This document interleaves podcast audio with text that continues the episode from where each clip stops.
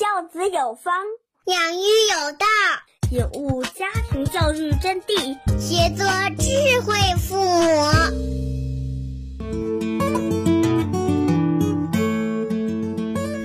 教子有方，养育有道。大家好，我是王瑞，是一名高级家庭教育指导师，来自天津市家庭教育指导中心。孩子是父母的镜子，相信大家对这句话都不陌生。但是，当孩子出现一些行为问题的时候，我们往往想的是怎么改孩子，而不考虑改自己。有这样一个案例。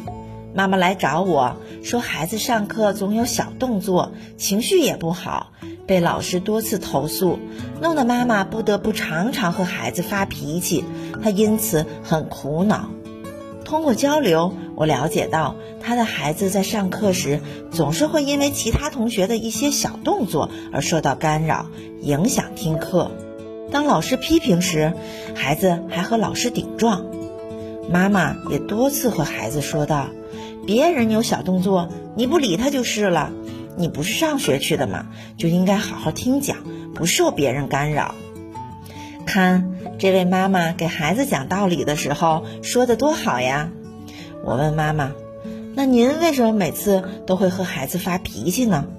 妈妈说：“他总不好好听讲，让老师投诉，气得我才发脾气呀。”我问道。那您为什么不能不受到孩子的干扰，保持心平气和呢？妈妈一下子有所领悟，说不出话来。孩子是家长的一面镜子，您若是内在平和，孩子也会气定神闲。您若都管理不好自己，那这么小的孩子又如何能做到？改孩子不如改自己，只有父母做对了，孩子才会越来越优秀。教子有方，养育有道。